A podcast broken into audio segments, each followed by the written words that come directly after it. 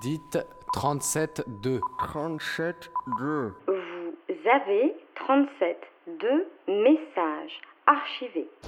On avait acheté deux Revox, quoi. Et puis, mais- et puis une petite tirette là, et puis on coupait les trucs, et puis on, on faisait. oui, oui, oui, oui, oui. Ah, tchou. Il faut couper là. Ça faisait ça, ouais. Oui, oui. Aujourd'hui, c'est la rentrée à 37.2 et pour fêter ça, quoi de mieux que de parler de radio? 37.2 va à la rencontre de Jean-François. Pendant quelques minutes, on quitte notre 93.9 pour se confronter aux ondes troublées des années 80, quand la bande était magnétique et les ondes un terrain de combat. Vous ne l'entendrez pas éplucher ses papiers pour vous expliquer qui il est. Un vrai pirate préfère se cacher sous différentes identités. Il se présente comme un homme caméléon qui change de peau selon la couleur du ciel et c'est la radio qui lui a fait endosser son premier personnage, Noctiluc, du nom de sa radio pirate. Vous l'entendrez alors vous expliquer comment la radio a été pour lui un moteur de vie, entre bidouille et sérieux, entre dilettante et quête existentielle.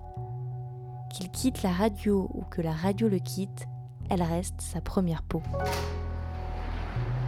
Je suis. euh, je suis. euh, je suis. Et me décrire, je sais pas, moi je mesure 1m80, je suis pas très gros euh, et je suis très vieux. Oui, pas si vieux que ça, bon, une soixantaine quoi. Ce qui est pas. euh, c'est plus si jeune. Alors, euh, sinon quoi? J'ai des cheveux longs? Ouais, comme à l'époque.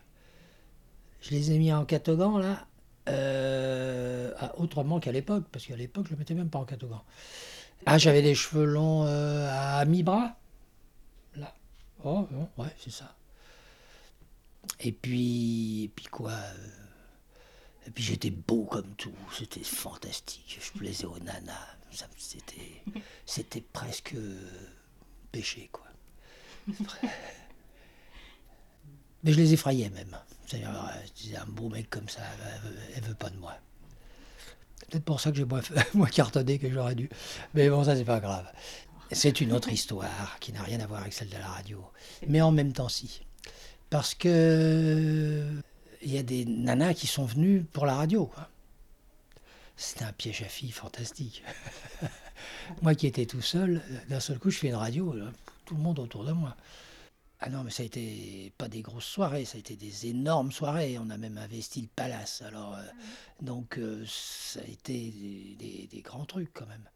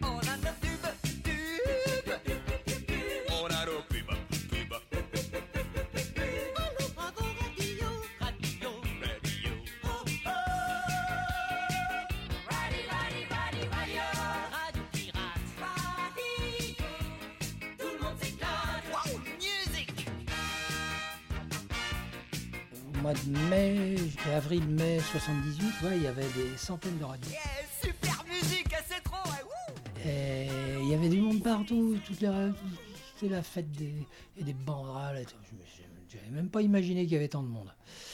Alors bah, à l'époque, je m'appelais Noctiluc. C'était pas plus simple. C'est un petit animacule qui, qui donne une fluorescence sur l'eau euh, de la mer les, les soirs d'été, sous la lune. Euh, donc on n'avait pas beaucoup de prétentions puisque euh, c'était ce qu'on pensait représenter, c'est-à-dire euh, une vague fluorescence dans la nuit. On, pour pas être repéré, on avait un endroit l'émetteur, on avait entre cet endroit et le studio, à proprement dit, une ligne téléphonique. Et le matériel était là, c'est-à-dire que si jamais les flics il faisait une descente, il pouvait nous prendre le, mat- le matériel, mais il prenait pas l'émetteur. Enfin, ça nous est jamais arrivé, donc euh, bon. Si, une fois, tout à la fin, la veille du, du, du 10 mai, le 9 mai, et le préfet était très prudent, il a dit laissez, on les rechopera lundi, si, si on peut les rechoper. Mais bon. Donc, euh, c'est- histoire de dire que oui, on s'est fait choper. On s'est fait aussi choper parce qu'on s'est fait repérer et on a reçu des convocations. Et on est passé à la 17e chambre correctionnelle de Paris. C'est la chambre des médias.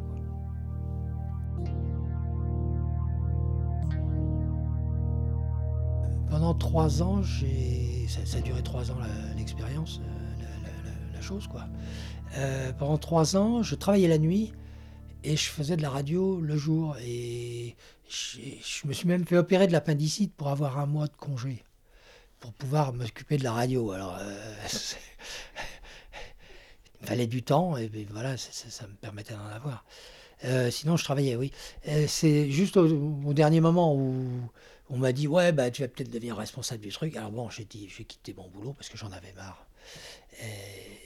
Moi, je travaillais au NMPP, Nouvelle Messagerie de la Presse Parisienne. Je préparais les journaux pour les, les marchands de journaux. Toute la nuit. C'est normal que ça se fasse la nuit, les journaux, ça arrive la nuit, si on veut les avoir le matin. Donc voilà. Ah, j'avais de vie, oui. Ça, c'est vrai. C'est vrai que quand euh, je suis, je suis monté sur le Rex, euh, sur le toit du Rex, euh, avec le directeur de Gaumont, qui me disait euh, Vous savez, en 1950, le toit il est solide, là, en 1950, on, euh, on a fait monter un éléphant. Donc je quittais ce, gars-là, ah, je Ah, c'est l'heure, et je me changeais, j'allais travailler, j'arrivais, les spots, euh, l'usine quoi. J'étais dans le, dans le feutré, dans la radio et ça, et puis d'un seul coup je me retrouvais à l'usine avec tous les copains. Ils Eh, alors, comment ça va T'as dormi euh C'était différent. Alors au bout d'un moment, euh, c'était un peu lassant même. Pourquoi j'ai arrêté la radio? J'ai arrêté la radio parce que la radio euh, s'est arrêtée, quoi. Pour moi. C'est-à-dire que et, quand la radio a été autorisée, euh, c'était d'arriver l'époque des gestionnaires, quoi. Ceux qui avaient du fric. Ça m'a manqué, oui, évidemment, comme euh, j'en avais bien profité quand même. Mais ça m'a manqué euh, en tant que axe de, vie, quoi. J'avais tout axé là-dessus, moi. Pendant quatre ans, j'étais plus que là-dessus. Mais qu'est-ce que je sais faire? Je sais diriger une équipe de 100 personnes euh, dans la clandestinité Ouais, je sais le faire. Enfin, je savais le faire au moins à l'époque. Et je le faisais. Mais euh, ça, c'est pas. euh, Ça vaut pas un.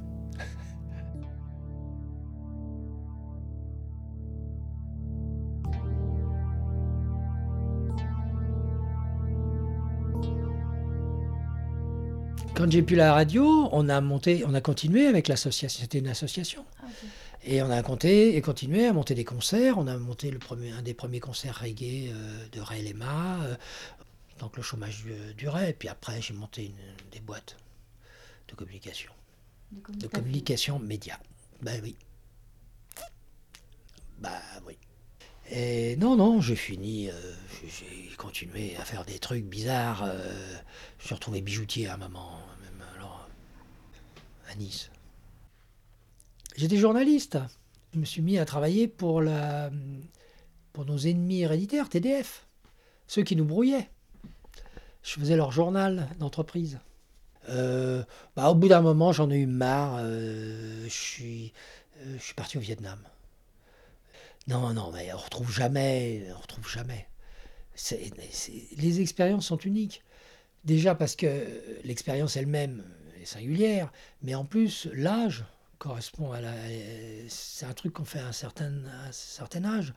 Je veux dire, c'est pas maintenant que je me lancerai dans les radios. Euh, J'ai failli. Bah ouais, on m'a dit, ouais, fais une web radio. Mais quand j'ai écouté ce qu'il y avait, qu'est-ce que je, qu'est-ce que je vais rajouter, moi, là-dedans? Non, non, c'est. Euh, il faut faire autre chose. Il faut inventer d'autres trucs. J'ai des enfants, euh, je leur dis inventez. Euh, mais non, aujourd'hui, euh, la planète, elle disparaît. Ah bon? Bah oui, mais avant qu'elle disparaisse, il y a certainement quelque chose à inventer. Il y a toujours quelque chose à inventer.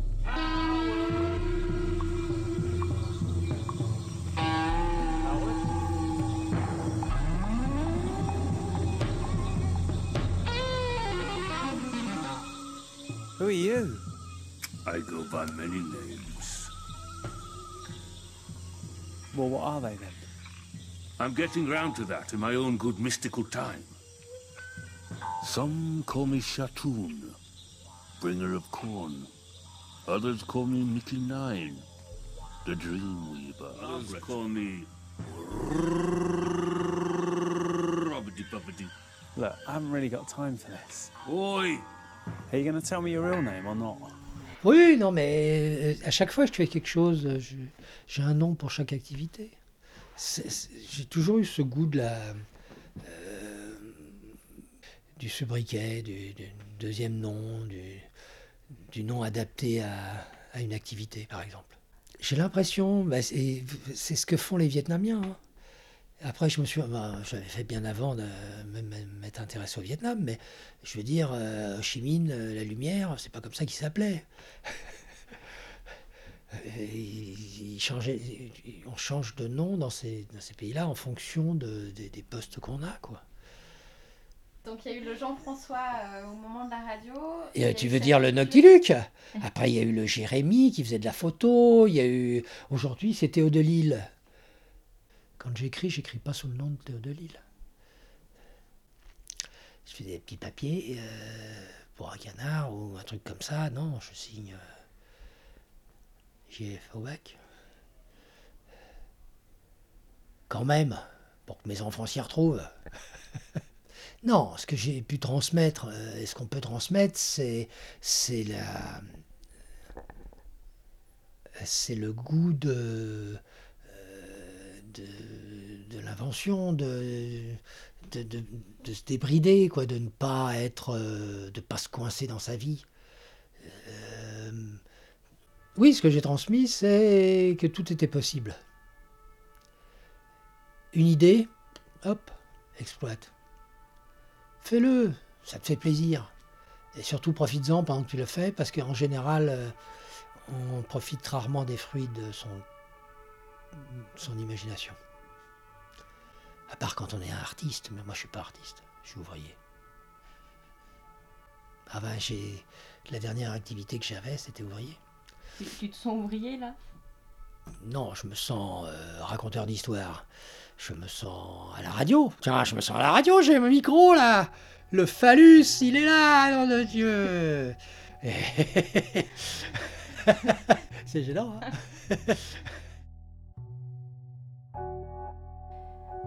Vous venez d'écouter Jean-François dans 37.2, un portrait réalisé par Clara, accompagné de Laetitia. Réécoutez-nous sur radiocampusparis.org et sur les réseaux sociaux. Ça ressemble quand même. je veux dire,